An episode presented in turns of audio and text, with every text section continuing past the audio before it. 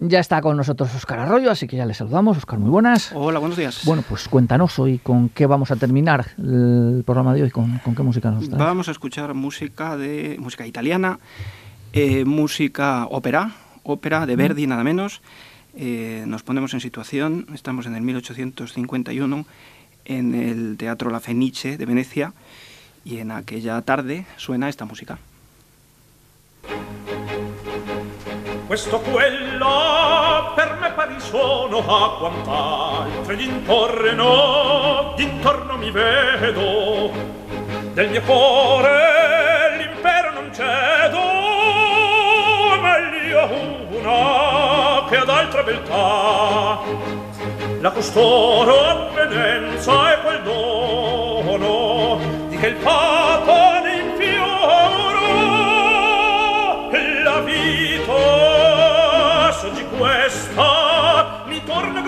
gradita forse un'altra forse un'altra domani lo sarà un'altra forse un'altra domani lo sarà. Cuesta o cuela, dice el duque de Mantua en este el principio del primer acto de, del Rigoletto de Verdi, esta ópera, este drama en tres actos, con, libre, con libreto de Francisco María Piave, que se basó, se basó eh, Verdi para escribirlo en el, el, Rey se divierte, en, la obra teatral de Víctor Hugo.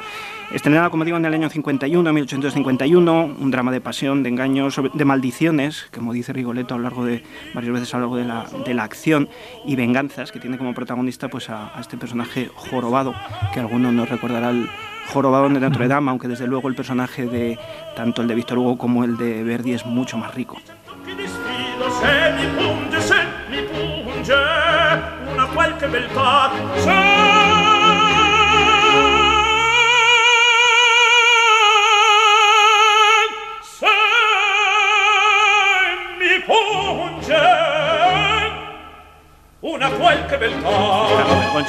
principio de la ópera las excelencias pues, de todas las mujeres, porque dice cuesta cuela, le da lo mismo cualquiera, como, el, como en el Mozart de Don Giovanni también decía al principio que le da un poco ir con, con cualquiera. Eh, una ópera muy particular y seguramente por eso tuvo muchos problemas Verdi en su estreno, precisamente por adjudicar al, a uno de los protagonistas, como es el Duque de Mantua, eh, pues esta frivolidad. ¿no? En, originalmente en la obra francesa de Víctor Hugo pues, eh, son personajes franceses y el estreno políticamente le dio más de un quebradero de cabeza a Verdi y hubo de cambiar el contexto, sacarlo de Francia, traerlo a Mantua y cambiar el nombre de algunos personajes, aunque él se salió con la suya y mantuvo la identidad de la obra, de la obra tal cual quería.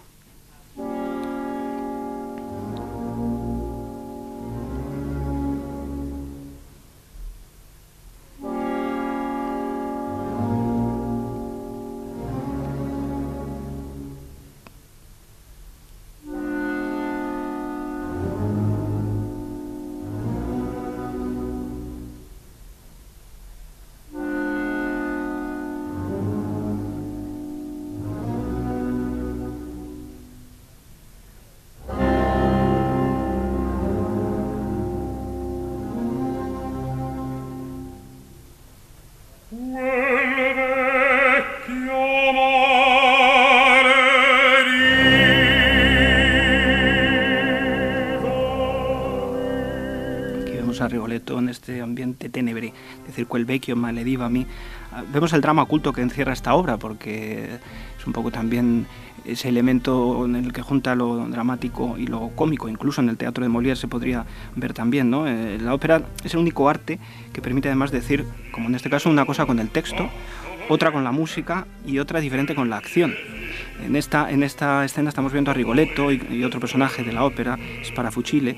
Eh, ha dicho eh, Rigoletto que, el viejo me maldijo, por burlarse de él. Y en este dúo, eh, este sicario, este Sparafucile, es una especie de sicario a sueldo, le ofrece sus servicios en la noche. ¿no? Más adelante en la ópera, pues Rigoletto contratará sus servicios precisamente para asesinar al duque de Mantua.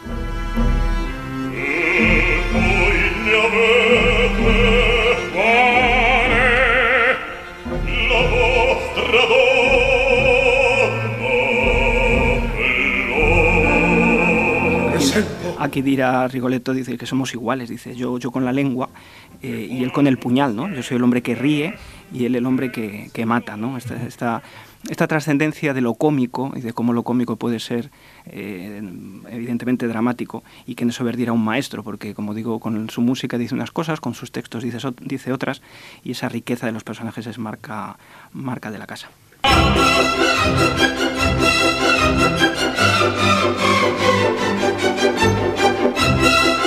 Contraste con lo anterior. Otro contraste, aquí llega, eh, eh, llega Rigoletto y se encuentra con su hija, con Gilda,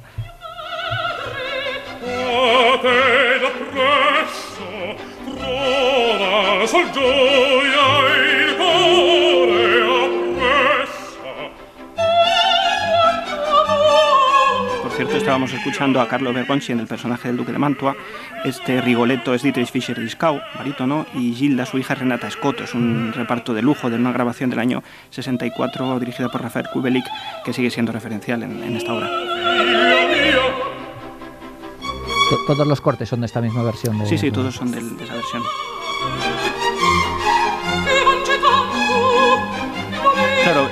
Rigoletto ha mantenido oculta a Gilda porque pues, su hija la tiene muy mucho aprecio y solamente la deja salir a misa y la tiene en su casa allí guardada y, a la iglesia, ¿no? Lo que pasa es que, claro, Gilda pues, es muy atractiva y pues, el duque de Mantua y más, más nobles de la corte se han fijado en ella. Y luego los cortesanos que pues un poco por vengarse del propio del propio Rigoletto planean el secuestro de su hija aunque ellos no saben que es su hija creen que es su amante en fin o sea ahí tiene bastante bastante lío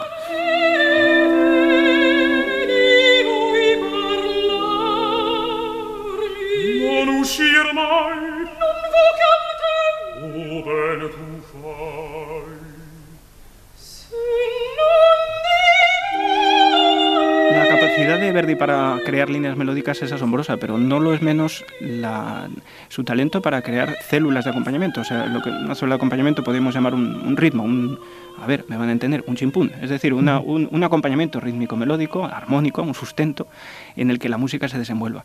Las orquestaciones que él hace para esos elementos y cómo eh, encajan y cómo los incrusta en la música es absolutamente maravilloso. Al fin y al cabo, Verdi es uno de los grandes compositores italianos. Eh, también incluso cuando, cuando estrenó el Nabucco, eh, pues con todo el componente que había en ese momento de eh, patriótico, ¿no? tanto de la ópera como de relativo a la liberación austriaca de los, de los italianos, pues la gente pintaba por las calles aquello de Viva Verdi, ¿no? Viva Verdi, porque como no se podía ensalzar la figura de Víctor Manuel II de, Víctor Manuel II de Saboya, que iba a ser el rey, pues ellos decían Viva Verdi, que eran las siglas de Vittorio Emanuele, rey de Italia. ¿no?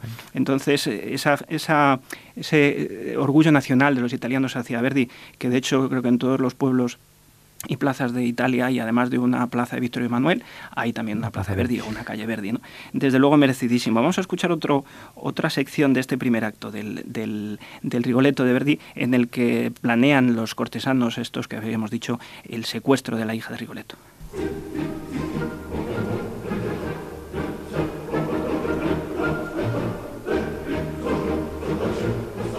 Oye, ¿ha habido a, la historia, a lo largo de la historia de la música alguien que con su música y con sus composiciones haya tenido una influencia eh, política y social tan importante como tuvo Verdi en su tiempo? Bueno, realmente sí. Lo que pasa es que Verdi consiguió implicarse en primera línea política. Y de hecho, hombre, hay mm, figuras paradigmáticas en eso. Por ejemplo, Paderewski, eh, pianista italiano, fue presidente de su, de su país y fue un grandísimo pianista, uno de los mejores pianistas del siglo XX y fue presidente de Polonia. Eh, en cuanto a compositores, hombre, las implicaciones políticas que algunos quisieron dar a Wagner, pero era más una cuestión ideológica que, práctica ¿no? de, sus vinculaciones políticas. Pero desde luego esa relación, esa, esa capacidad para llegar tanto al pueblo, sobre todo al pueblo, y que fuera el pueblo el que tomara la decisión de, utilizarlo como, líder ¿no? de, esas reivindicaciones o de esa, de esa identidad, poco seguramente como Verdi, sino ninguno.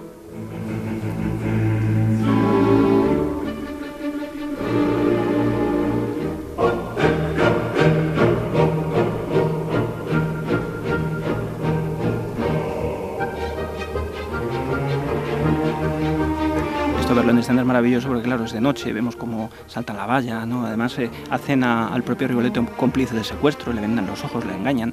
Entonces, la música representa muy bien esto, aunque aquí acaba el primer acto Y llega un momento en que el propio Rigoletto se da cuenta de lo que ha hecho, se quita la venda y dice, pero si era mi hija, ¿no? Y entonces él termina diciendo, ay, la maldición, ¿no? Aquí le escucharemos cuando él se da cuenta de, de esa situación.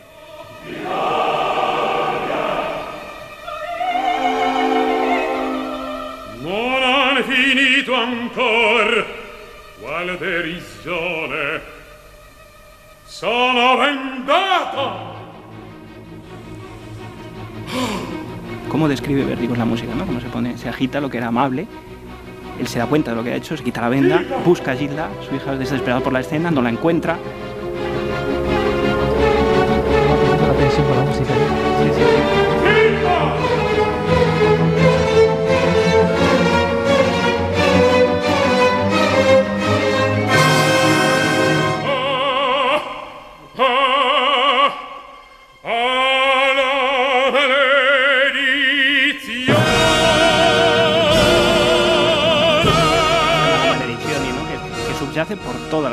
La, obra, a pesar de que aparentemente es una obra amable. ¿no?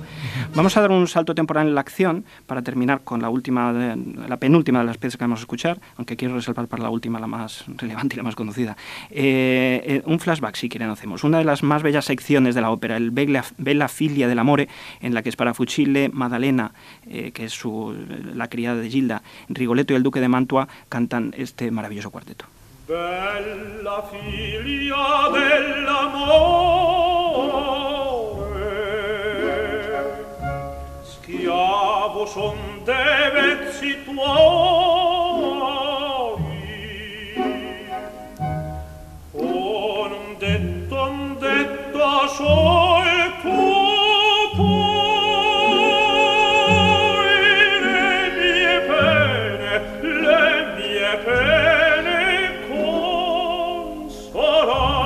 Mantua está requebrando a otra, a la, a la criada de Gilda, ¿no? Este conocemos hace, hace a todo. del mio cuore il frequente De esta obra hizo Liszt, por cierto, para piano, una paráfrasis, una transcripción llena de dificultades técnicas y demás, con estas cadencias ¿no? que hacen los cantantes que se quedan colgados con una nota. Pues eh, Liszt en el piano hacía lo mismo, pero lo llenaba de notas, ¿no? esa, parada, esa amplitud la llenaba de pasajes virtuosísticos. Una música maravillosa en la que luego se, se incorporan el resto de voces, cada uno en su papel, cada uno con su, en sí mismo en sus pensamientos y cada uno con sus reflexiones, porque da- cada uno interpreta la acción a su manera.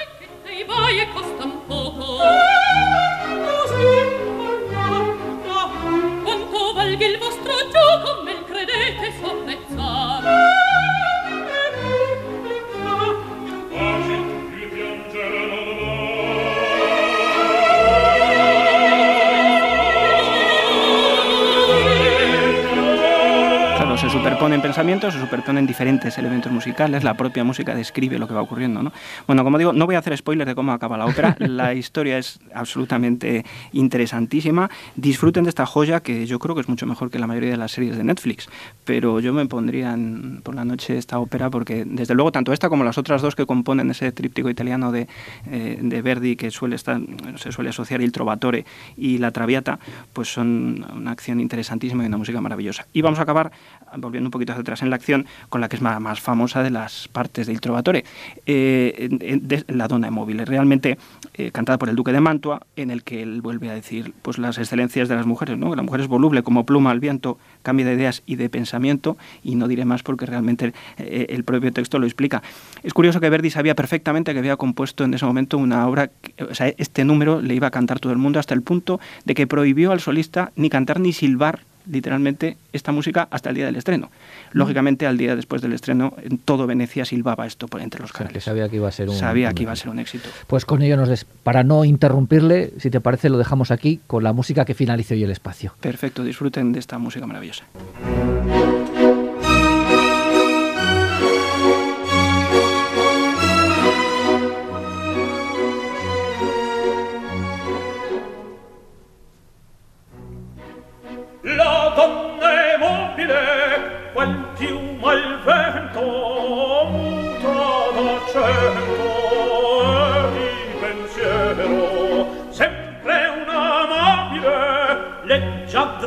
viso in pianto in viso come menzognero sognero